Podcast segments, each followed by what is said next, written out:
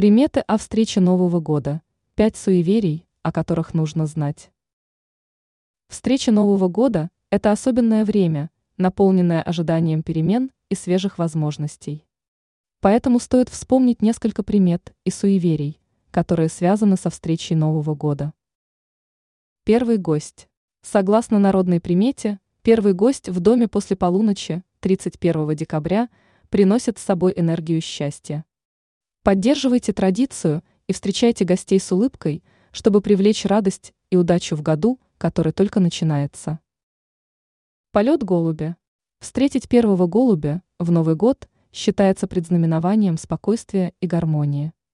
Если удалось заметить птицу в день Нового года, то это может быть хорошим знаком. Конечно, если к дому прилетел черный ворон, то знак может быть негативным. Битье бокалов. Битье бокалов в полночь – это старинная традиция, которая считается залогом изобилия и обилия. Крикните с Новым годом!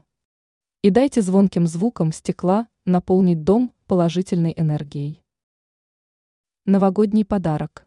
Если первый подарок, который получите в Новый год, будет связан с деньгами или благосостоянием, это может быть символом предстоящей финансовой удачи.